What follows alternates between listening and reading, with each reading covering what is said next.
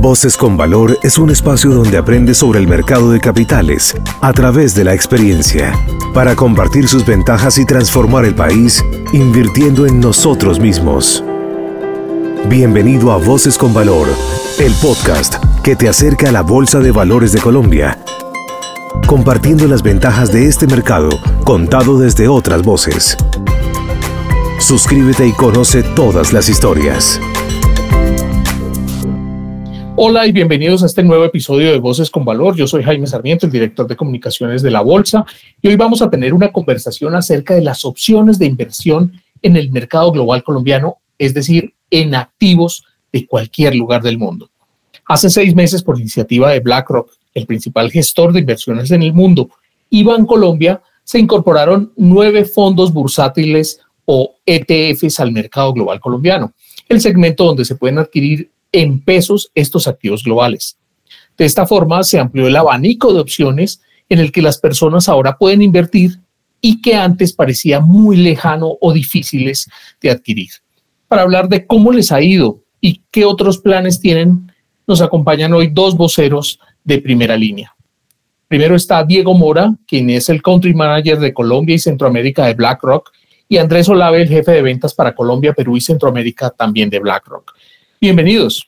Jaime, muchas gracias. Buenos días. Encantados de estar acá participando con ustedes en este podcast. Hola Jaime, muchas gracias por la invitación. Diego, quiero empezar contigo y que un poco nos pongas en contexto y nos cuentes por qué traer estos ETFs a Colombia y cómo fue ese trabajo con Bancolombia para traer y ampliar ese abanico. Y es interesante comenzar por ahí, Jaime. Eh, yo creo que el, por qué eh, parte de entender que necesitábamos y queríamos darle acceso a todo tipo de inversionistas a inversiones internacionales.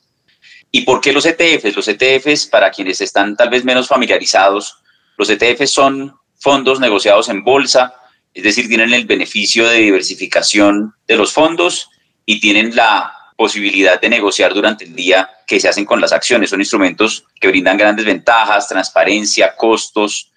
Y dentro de la industria de fondos de inversión es tal vez la categoría que más rápido crece. En 2021, para darte, Jaime, unas cifras, en 2021 la industria de ETFs vio entradas por un billón de dólares.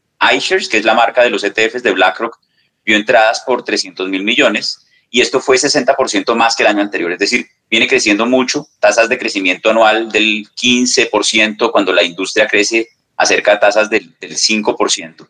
Y en América Latina, y con esto cierro el contexto, ya lo hemos hecho, este proceso de listar ETFs en las bolsas locales con éxito en otras jurisdicciones. En México, cerca del 50% del volumen negociado de la Bolsa Mexicana de Valores se hace en ETFs cross listados, ¿verdad? ETFs internacionales listados en la Bolsa Mexicana.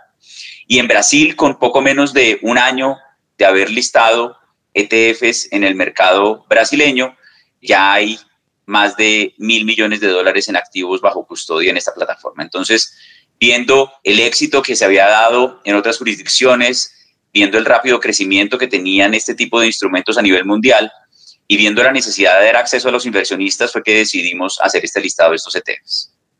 Y para introducirnos un poco, Andrés, quisiera que nos contaras realmente en qué consisten estos ETFs, qué es lo que hay ahí por dentro y cómo se escogieron estos nueve instrumentos iniciales. Claro que sí, Jaime. Entonces, nuestro, básicamente lo que quisimos traer al mercado colombiano es una manera muy básica y sencilla de tener un portafolio diversificado internacionalmente. Y el primero que se nos ocurre es claramente acciones globales. Ahí tenemos el ISAC, que es el fondo ACUI, acciones internacionales, acciones de eh, Estados Unidos, Europa, Japón, mercados emergentes. En una sola compra tienes acceso a más de 2.300 compañías a nivel global. El siguiente, que es una referencia importante en los portafolios, es el CSPX. Son acciones, las 500 compañías más grandes de Estados Unidos o el famoso Standard Poor's 500.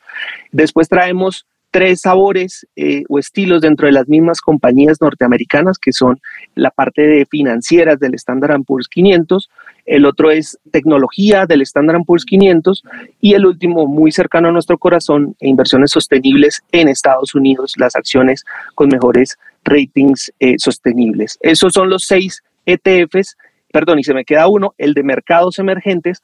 Esos son los seis ETFs para construir un portafolio de acciones internacionales. Y por el lado de renta fija, tenemos tres fondos. Actualmente, el IB01 es un portafolio, un fondo de T-bills o tesoros del gobierno americano entre cero y un año.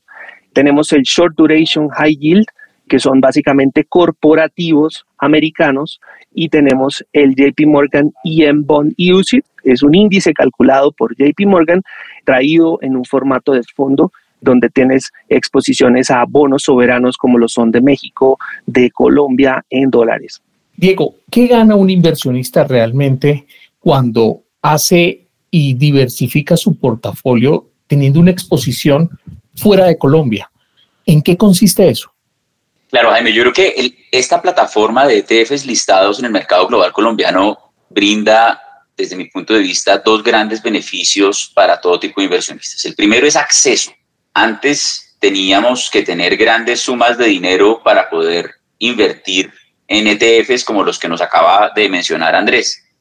Hoy en día, con montos muy bajos, puedes tú invertir en el IB01 que es un proxy perfectamente viable para invertir en dólares, ¿verdad? Como invierte al final en tesoros de muy corto plazo y está expresado en pesos, le da al inversionista básicamente la exposición al dólar o al Standard Poor's 500. Entonces, lo primero es acceso.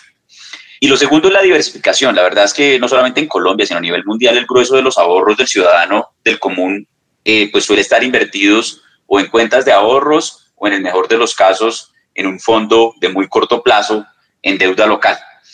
Y la verdad es que si el objetivo de inversión es pagar la, la cuota inicial de una casa dentro de seis meses, probablemente ese sea el vehículo ideal, dejarlo en caja.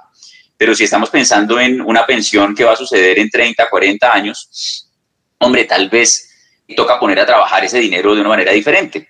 Eh, y si el portafolio de un inversionista está fuertemente concentrado en activos locales, acciones, y renta fija.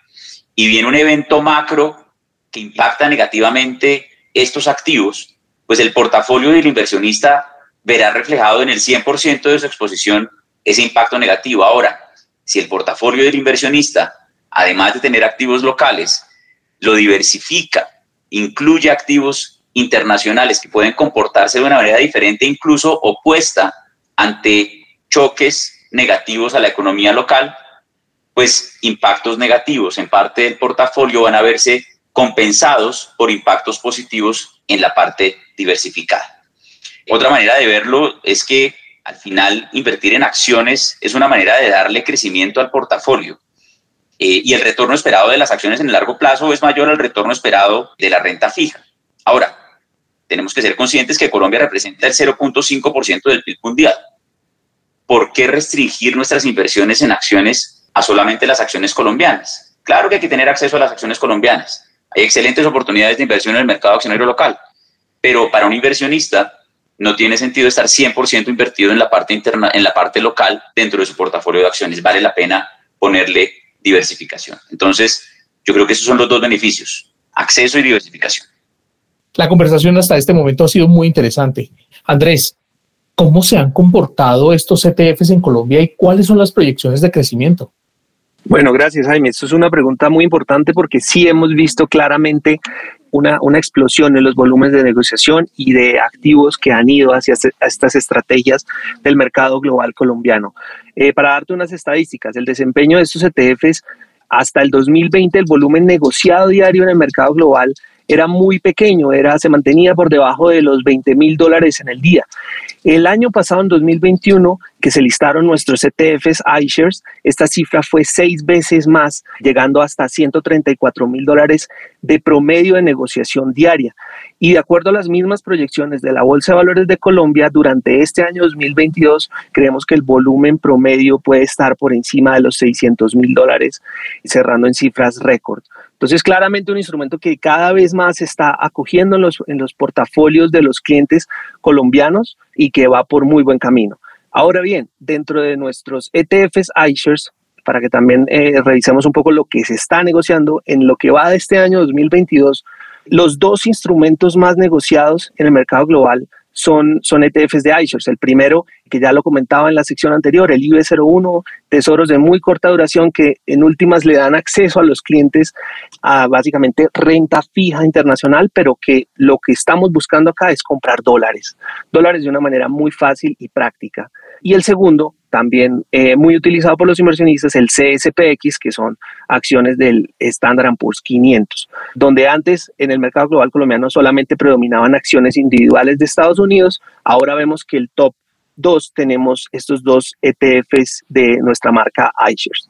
A pesar de que los ETFs iShares estuvieron listados desde el último trimestre del año 2021, estuvieron dentro de los 10 instrumentos más negociados en el año pasado también.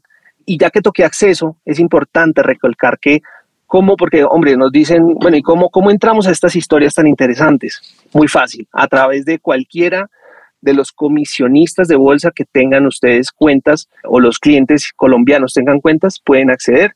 Incluso plataformas de e-trading ya está en vivo eh, la plataforma de e-trading de Bancolombia, eh, ya está en vivo la plataforma de e-trading de TRI y estamos trabajando con un par más que van a estar activos en las próximas semanas. Entonces, eh, a tu punto, Jaime, un crecimiento bastante robusto y que tenemos muy buenas expectativas a medida que los clientes vayan conociendo sobre estos fondos y cómo incorporarlos dentro de, de sus portafolios. En ese orden de ideas de todas estas buenas noticias, no sé si ustedes nos puedan contar qué más están pensando, porque lo que vemos es que hay un apetito inversionista para este tipo de instrumentos y que en otros países también ha crecido de una manera extraordinaria, como México, por ejemplo. Claro, Jaime, de pronto yo comienzo y, Andrés me sigue. Yo comenzaré diciendo que el, foco principal en este momento, Jaime, es continuar trabajando mucho en educación, eh, en escenarios como este, Jaime, que tú gentilmente nos abriste con la bolsa, para contarle a todo tipo de inversionistas lo que ya está disponible. De nuevo, ya tenemos lo que sentimos son los ladrillos básicos con los que se puede construir un portafolio adecuadamente diversificado. Ya tenemos acciones de Estados Unidos, ETF sectoriales, acciones de mercados emergentes, bonos del tesoro de corto plazo que termina dando acceso al dólar, bonos de, de mercados emergentes, bonos de alto rendimiento de corto plazo. Tenemos esos ladrillos básicos, ¿no? Y de pronto, Andrés, no sé si quiera comentar un poco hacia dónde vemos la plataforma eh, en los próximos tal vez 12 meses.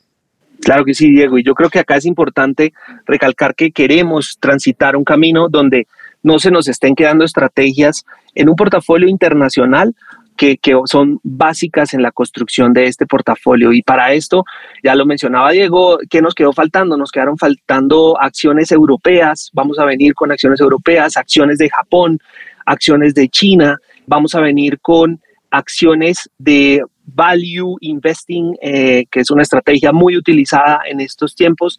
Vamos a, a, venir con una estrategia de minimum volatility de acciones también muy utilizada diversificadores del portafolio como lo son commodities, una estrategia que nos están pidiendo bastante en estas épocas de activos correlacionados con un mundo de inflación eh, y que se beneficien de esto, ¿no?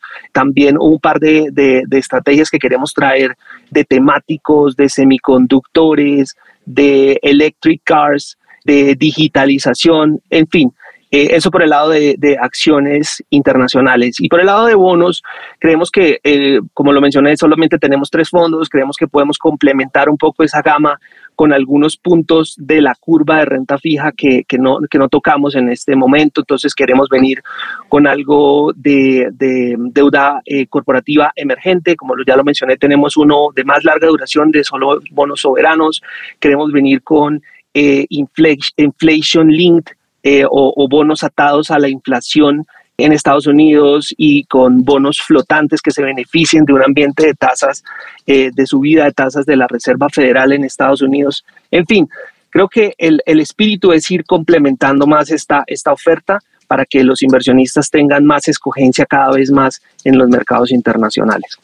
Pues Diego y Andrés, muchísimas gracias por compartir esta experiencia esta experiencia de inversión que viene de mano de uno de los jugadores más importantes a nivel global, BlackRock, quien además es nuestro administrador del ETF ICOLCAP, que es uno de los más eh, transados en la región y uno de los de mayor tamaño también en, en América Latina. Queremos diversificar portafolios y creo que esta es una manera muy didáctica de poderlo hacer de acceder a activos en Colombia a través de las plataformas locales, a través del comisionista local y en pesos colombianos. Muchísimas gracias de verdad por participar en Voces con Valor. Muchas gracias Jaime. De verdad que encantados de participar en estos escenarios de educación y de compartir información. Muchas gracias Jaime. Hemos llegado al final de este episodio, pero recuerden seguirnos en nuestras redes sociales eh, a través de la Bolsa de Valores de Colombia y en Spotify. Muchísimas gracias y hasta pronto.